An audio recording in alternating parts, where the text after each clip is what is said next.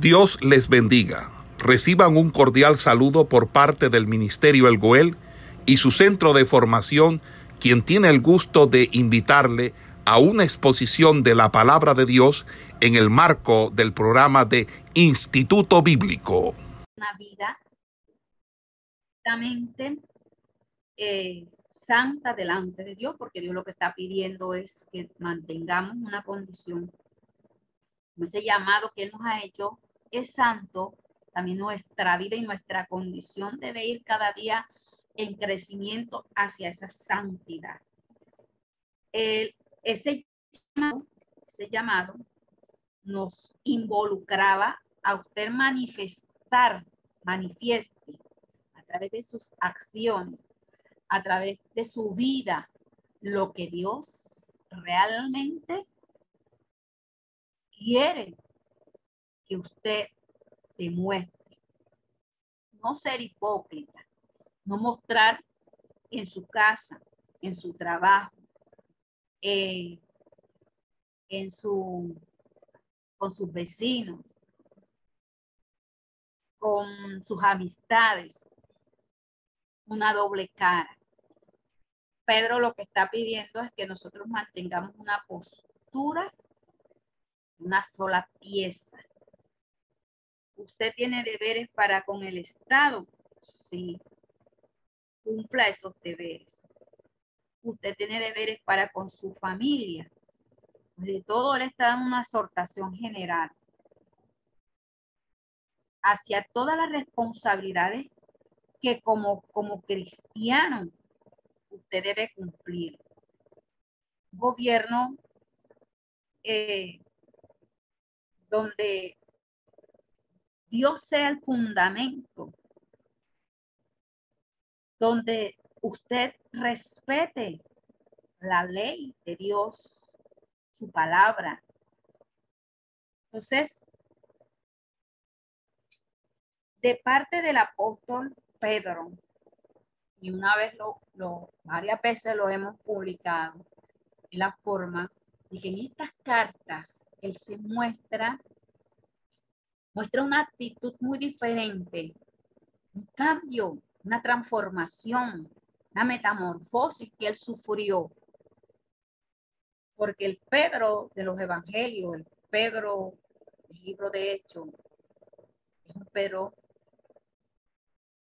diferente al que muestra estas cartas. Pedro aquí te está dando consejos de lo que ya él vivió, lo que ya él experimentó, de lo que ya él ha pasado para que tú que estás leyendo esta carta te apropie de lo que Dios te ha dado. Hay deberes para con la familia, sí. Y la clase pasada estábamos relacionando eh, cómo a través del, de, de lo que costaba seguir a Cristo y mostraba la condición de que lo que él padeció, y nos guiamos al libro de Isaías capítulo 53, donde Jesús llevó una vida sin pecado, pero que tuvo que sufrir. Esa bella descripción que hace el eh, Isaías con la muerte de Jesús está relacionando a que eh, la vida, la vida, que la idea central era mantener una vida íntegra delante de Dios, una vida sana, puesto los ojos en Jesús. Y al final del capítulo 3 se mostró eh, unas advertencias cuál debe ser el, lugar de la esposa. Y él quería mostrar aquí que las esposas cristianas vivan de tal forma con sus esposos incrédulos, porque aquí se da una condición. Al principio cuando leíamos esta carta, me llamaba bastante la atención que las mujeres aquí en el eh, mostraban un cierto interés de mostrar un buen testimonio. Ellas eran cristianas y sus esposos eran inconversos. Y sus esposos se convirtieron al Evangelio gracias al testimonio que sus esposas dieron de alcanzar a ese varón que estaba en tinieblas para que le alumbrara la luz de Cristo. Y esto nos deja un ejemplo valioso. La demostración de ese testimonio del poder de Dios, porque usted es, usted es una carta abierta a los ojos de este mundo. Y lo que no, de pronto ellos en su forma de no atender, a veces de rechazar la palabra, lo hicieron sus esposas al llevar una buena conducta, al no llevarle la contraria. Por eso siempre le digo a las esposas que tienen esposos inconversos, nunca llevarle la contraria. Y aquí el pasaje de Proverbios capítulo 31 cabe, porque aquí la sabiduría, quien la da es Dios. Si usted es una mujer santa, es una mujer piadosa, es una mujer que se direcciona, que busca a Dios en oración, Dios le dará las pautas a seguir. No es peleando, es agarrándose de, de las condiciones de pecado en el cual Él está. Es mostrar usted al Cristo, el cual usted ha creído. Es mostrar usted que es verdad usted ha nacido de nuevo, que ha resucitado de los muertos, que estábamos muertos en nuestros delitos, en nuestros pecados. Es mostrar una una condición diferente a lo que Dios. Entonces, eh, Pedro da estas ciertas recomendaciones eh, para que nosotros nos mostremos eh, como esos esposos que no obedecen la palabra, ellos puedan venir, venir a Cristo por la forma de vida que usted tiene con ellos que nosotros tenemos. Entonces, eh, ¿qué debemos evitar? Esas discusiones, eh, ser más, más llevado a actuar con sabiduría. Eso era lo que él quería. También nos da un ejemplo de ese sufrimiento de, de Cristo, nos da también el ejemplo de, la humildad y el deber del esposo. Deber del esposo también en esta, en esta carta, que los esposos deben vivir con sus esposas teniéndole también consideración y comprensión, tratarlas con respeto, que tanto el uno como el otro son herederos de la gracia divina de Dios y eh, mantener un orden, un orden bíblico de las cosas. Ese sufrimiento que, nos habla aquí Pedro en este final de esta, de esta carta, eh, nos resume el significado de la muerte expiatoria de Cristo. Él sufrió por nosotros para podernos llevar hasta Dios, hasta alcanzar la vida eterna. Fue puesto eh, públicamente y físicamente maltratado. También este final concluía Pedro de esa relación que debemos mantener de acuerdo a esta condición que él nos Bueno, el capítulo 4 y el capítulo 5 de este final ya, de esta primera carta, nos habla de ser esos buenos adoradores de la gracia de Dios y del padecimiento. Esta carta lo que nos lleva es a eso, a mostrar el padecimiento de Cristo para que ya que nosotros estamos atravesando esas circunstancias, podamos nosotros también eh, salir en, en victoria como Él también lo ha hecho. Entonces, este, estos dos últimos capítulos nos muestran, nos muestra eh, el valor del sufrimiento. El sufrimiento tiene un valor. Eh, Pedro en sus dos primeros versículos hace un paralelo de las enseñanzas del apóstol Pablo que hace en el libro de Romanos, capítulo 6. el sufrimiento de Cristo por nosotros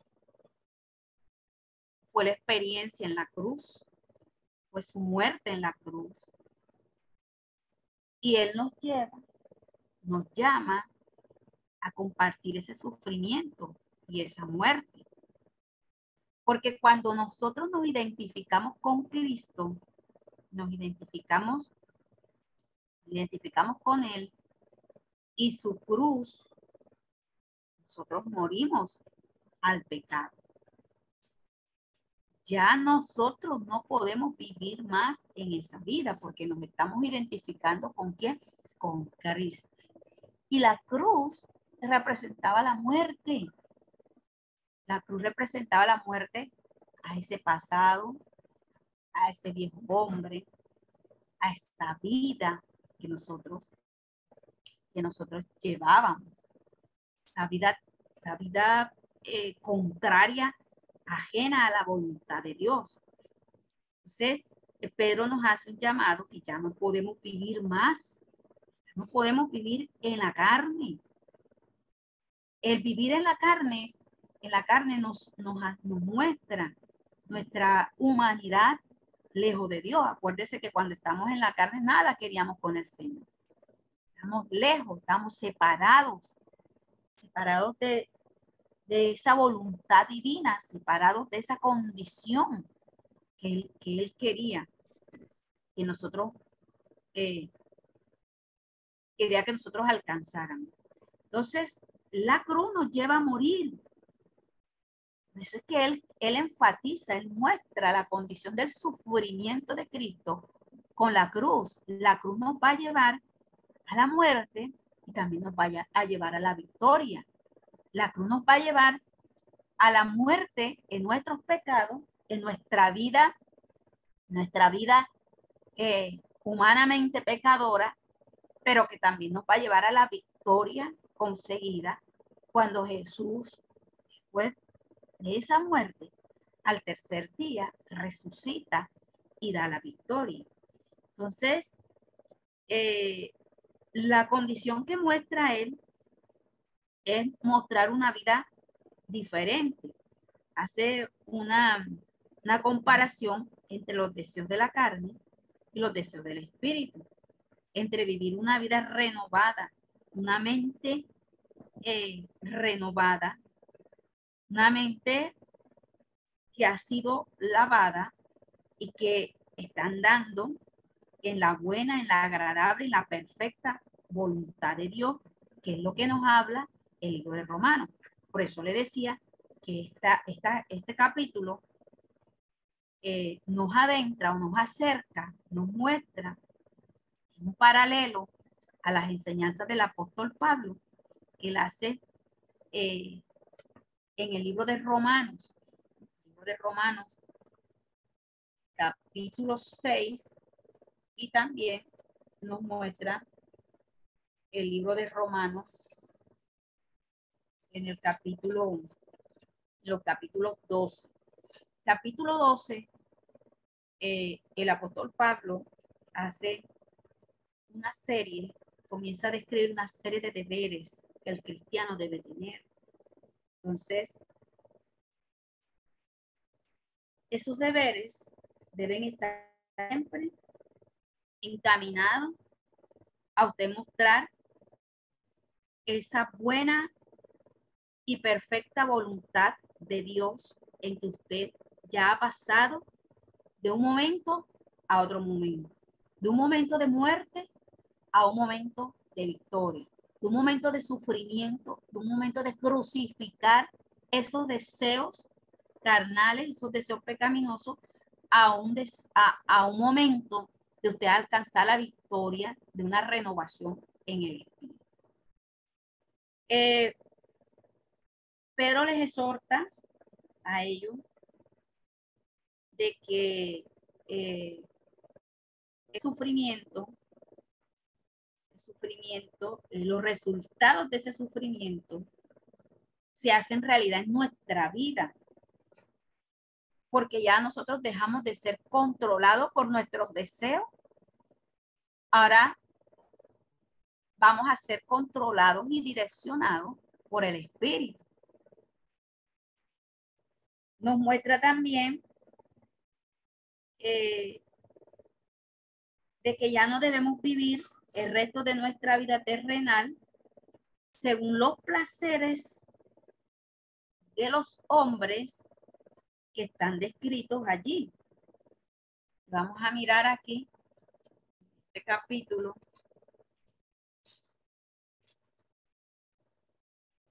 Y vamos a mirar qué es lo que él quiso, quiso aquí expresar.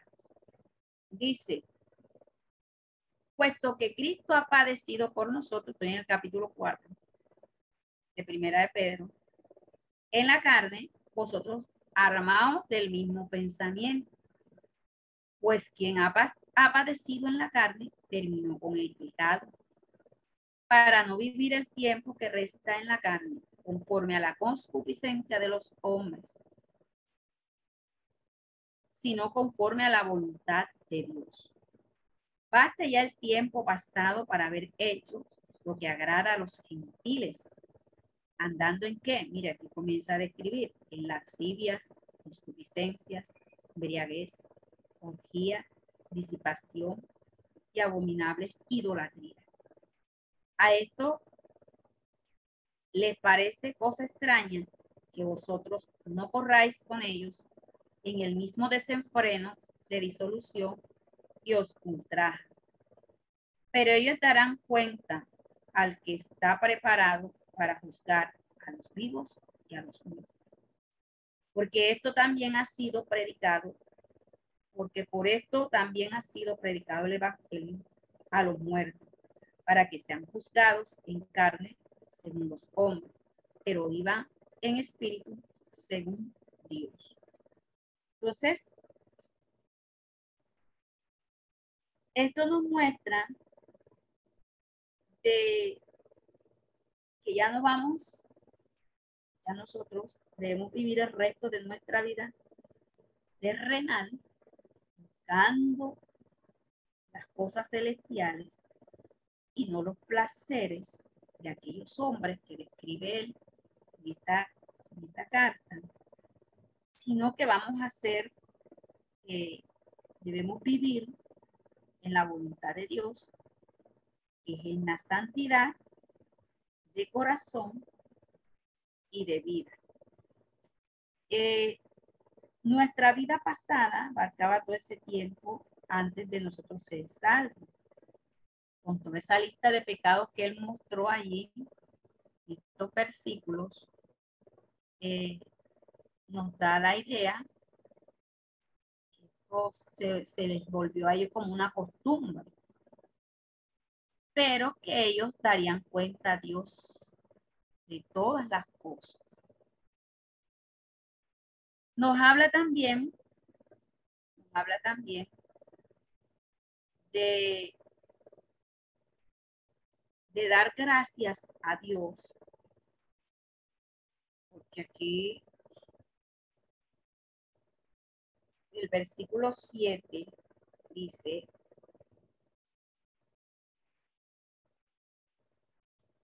Mas el fin de todas las cosas se acerca. Sed pues sobrios, velad en oración, y ante todo tener entre vosotros ferviente amor, cubrirá multitud de pecados. Hospedaos unos a los otros sin murmuración. Cada uno, según el don que ha recibido, ministrelo a otros. buenos administradores de la multiforme gracia de Dios. Si alguno habla, hable conforme a las palabras de Dios.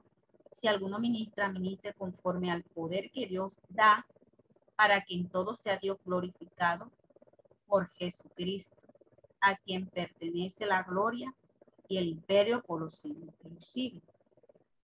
Se nos, eh, nos adentra aquí Pedro hacia esos momentos que nos van a faltar, esos, de esos problemas, pero que el fin de todas las cosas se acerca. Y algunos en este tiempo afirman de que como Cristo no ha venido, tanto tiempo que se ha hablado de que Cristo no ha venido y todavía no ha llegado, eso a mí me da pie de pecar, de seguir pecando y de no llevar una vida conforme a lo que Dios, a lo que Dios quiere. Eh, algo que nosotros no debemos pasar por alto es que Cristo viene. Y si Él estableció y dijo que vendría, viene. El día y la hora nadie lo sabe, pero de que viene, viene. Y ante esta necesidad, porque Pedro le hablaba a un grupo de personas que estaban desesperados y que algunos habían afirmado de que ya Cristo había venido y otros ponían por duda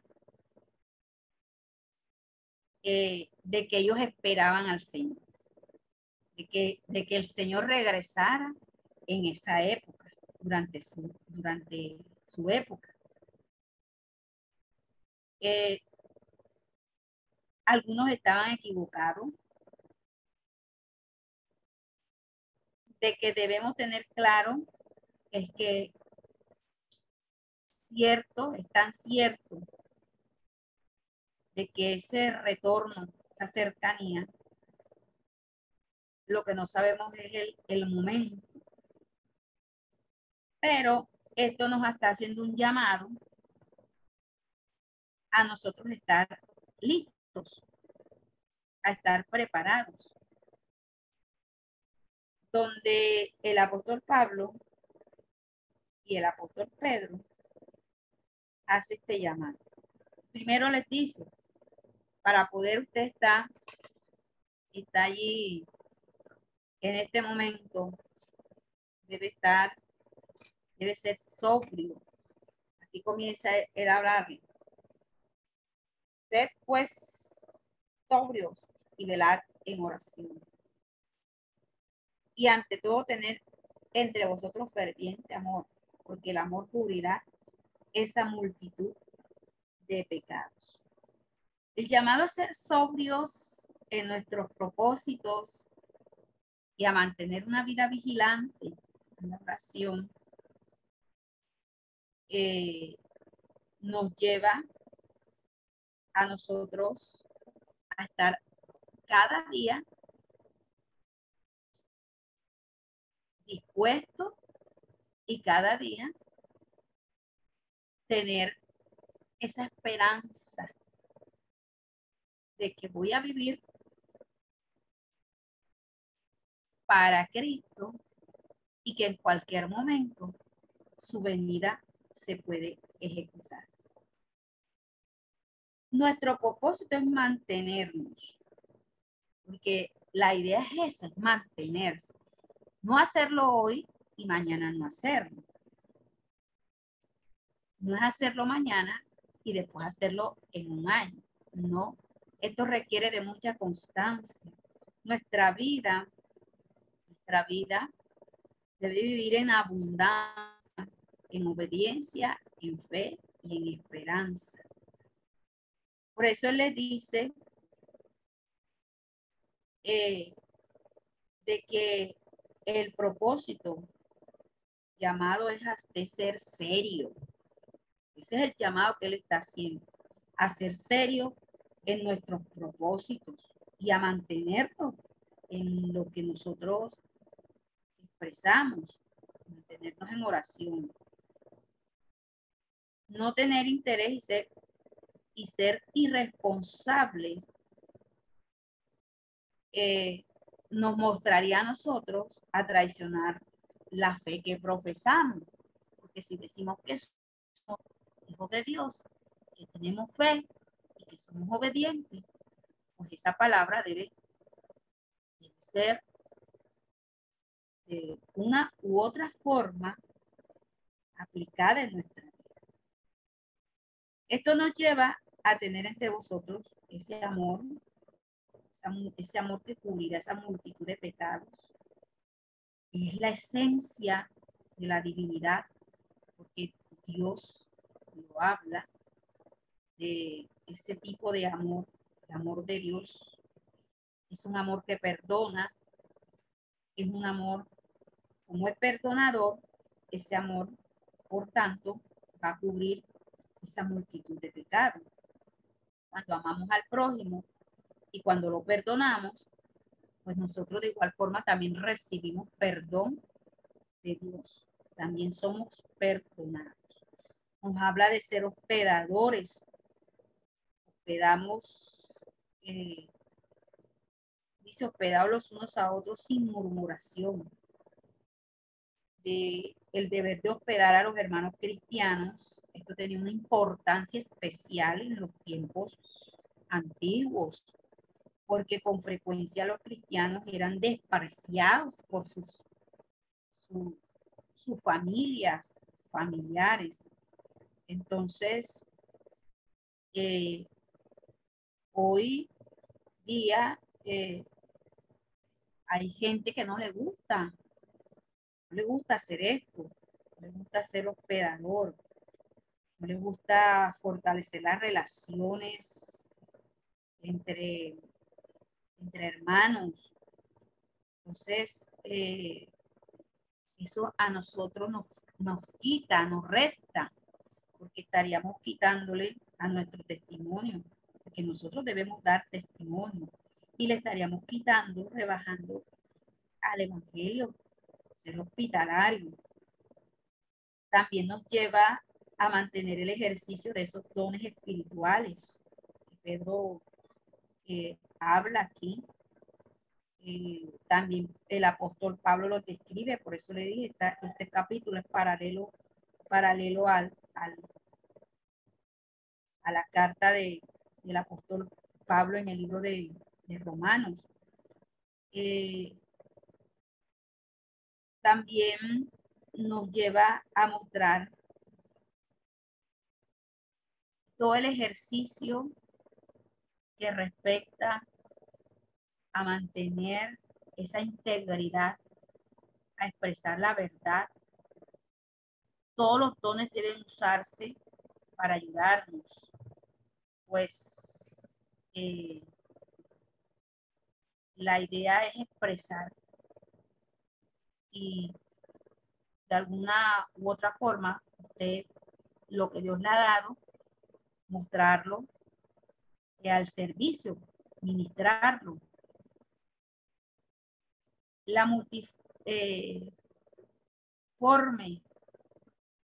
esa multiforme gracia de Dios eh, significa es que toda esa variedad de dones que Dios nos ha dado, de, talentos que cada uno nos ha dado, debe ser manifestado y puesto a trabajar en la obra de Dios con el fin de que, de que Dios sea glorificado en todas las cosas. El fin no es mostrarse usted como persona y autoexaltarse y crecerse por lo que usted sabe hacer. La idea que el apóstol habla es mostrar a Dios, glorificar a Dios en todo lo que usted, en todas las cosas, en todo lo que usted hace. Esa es la idea. También Pedro nos habla ya en los finales de eh, de este capítulo al tema del sufrimiento otra vez, que es inevitable,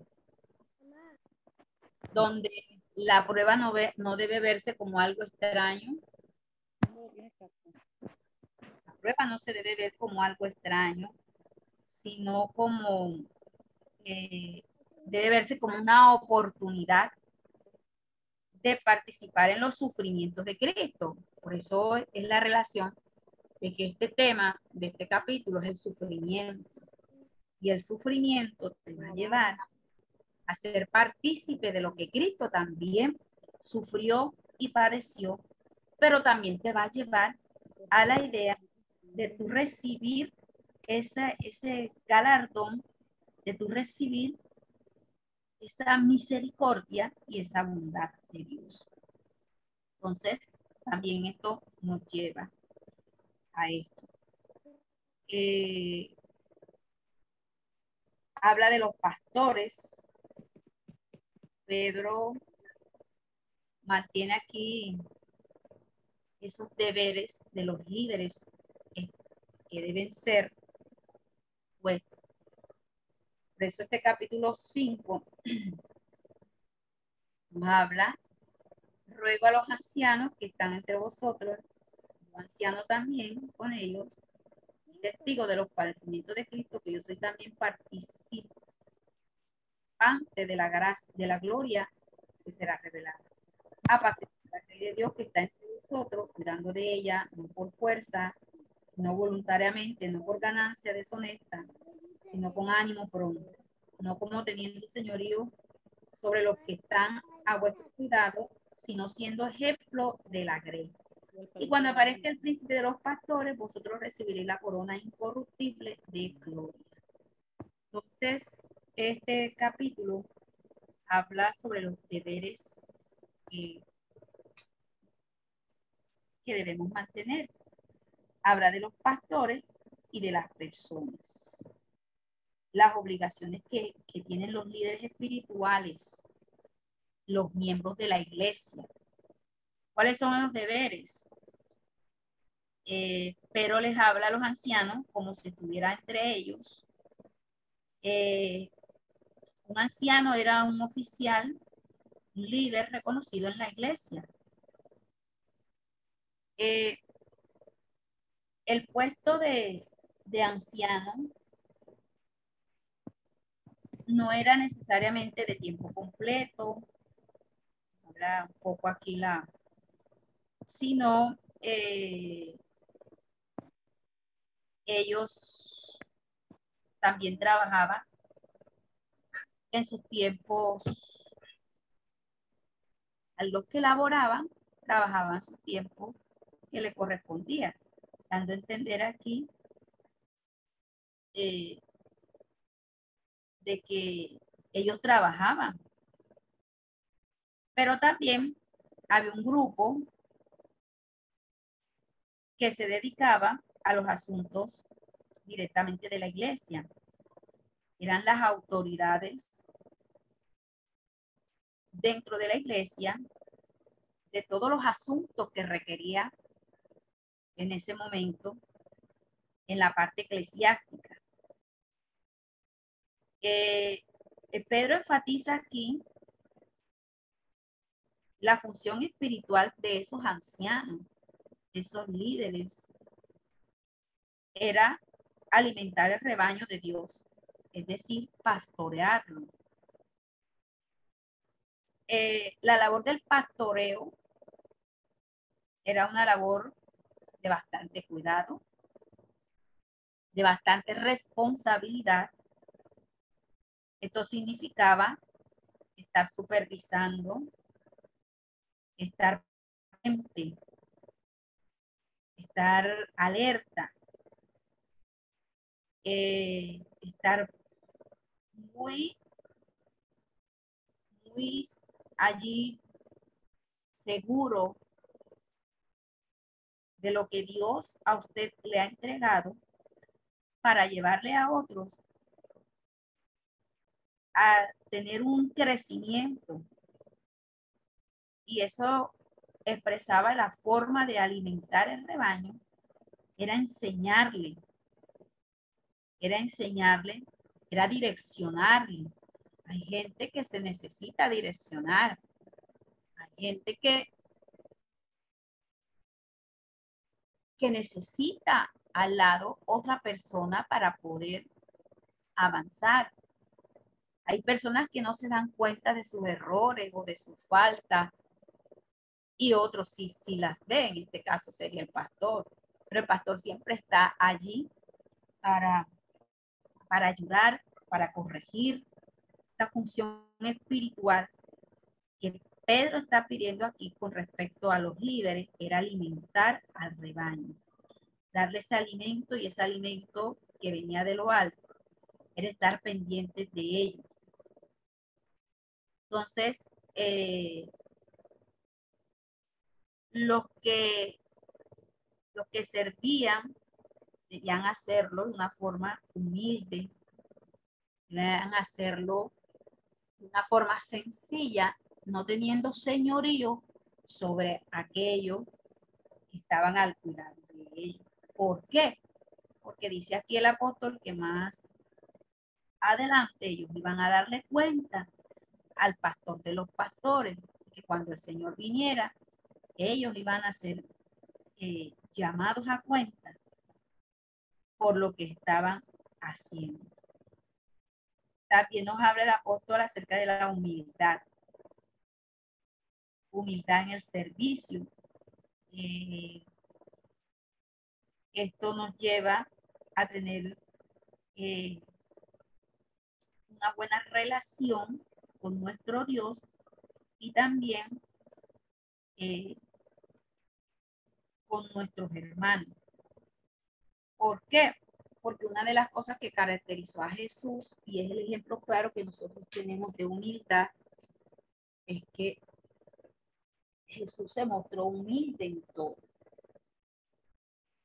Aquí nadie puede mostrar ser más grande que los demás. O yo sé más que los demás. Tirársele de, más grande y poderoso, porque no es, esa no es la idea. Todas las relaciones personales deben caracterizarse.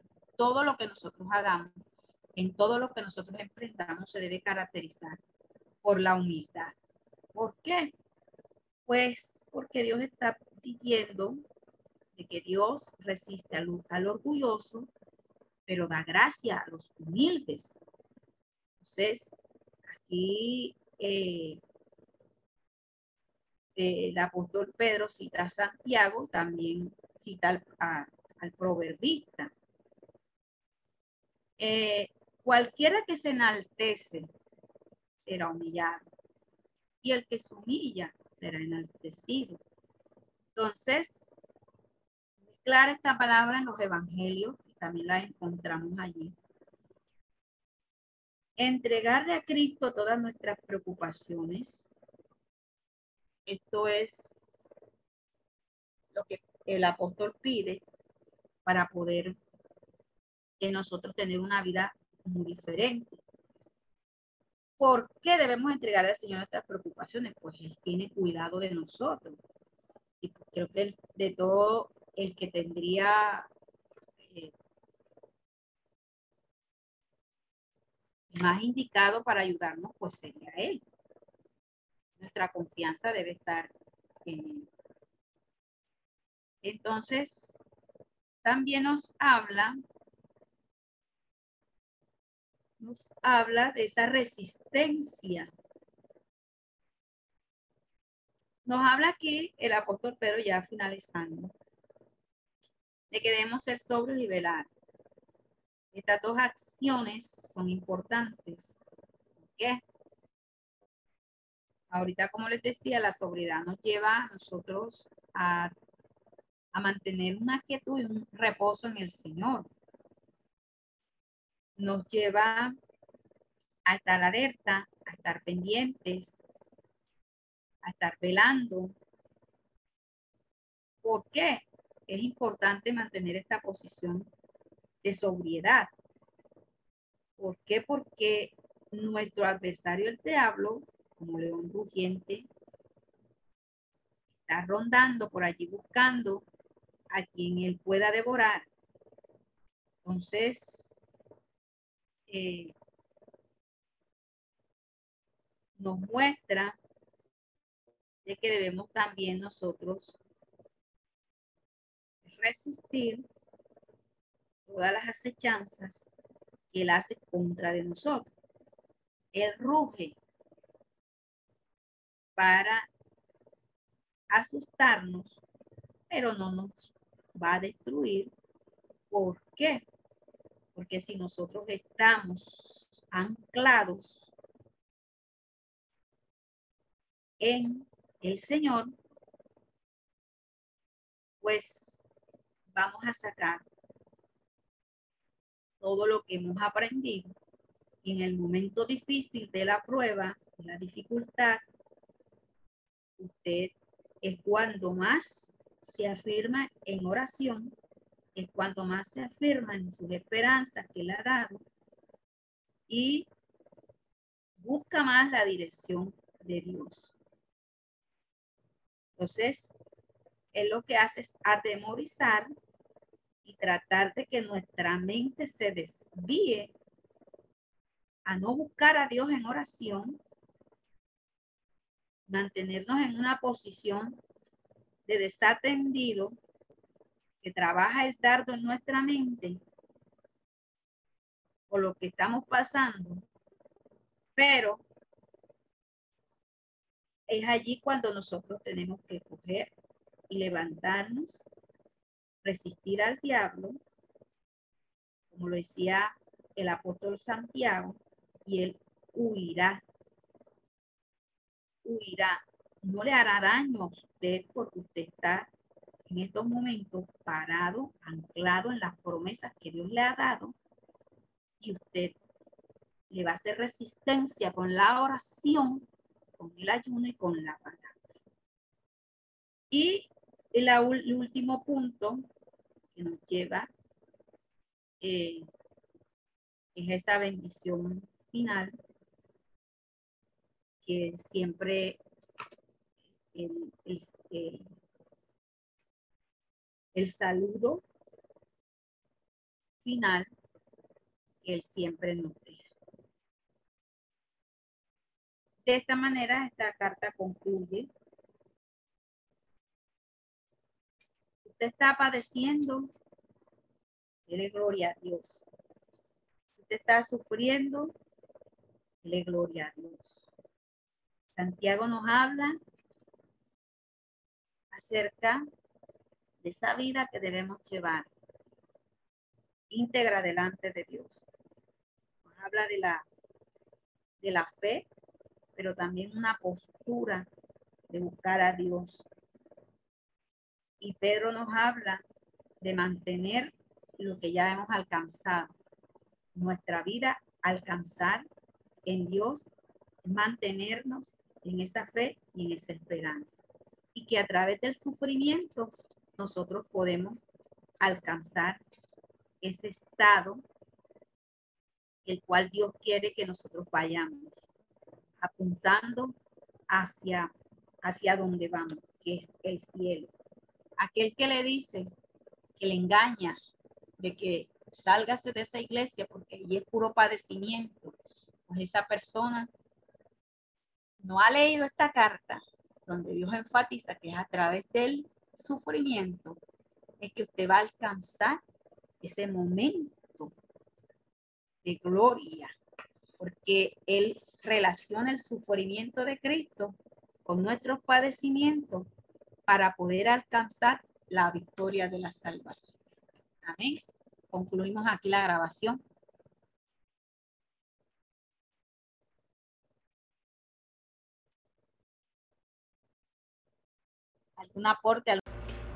Esperamos que este estudio haya sido de bendición para su vida y ministerio. A Dios sea la gloria. Este es el Ministerio El Goel, vidas transformadas para cumplir el propósito de Dios.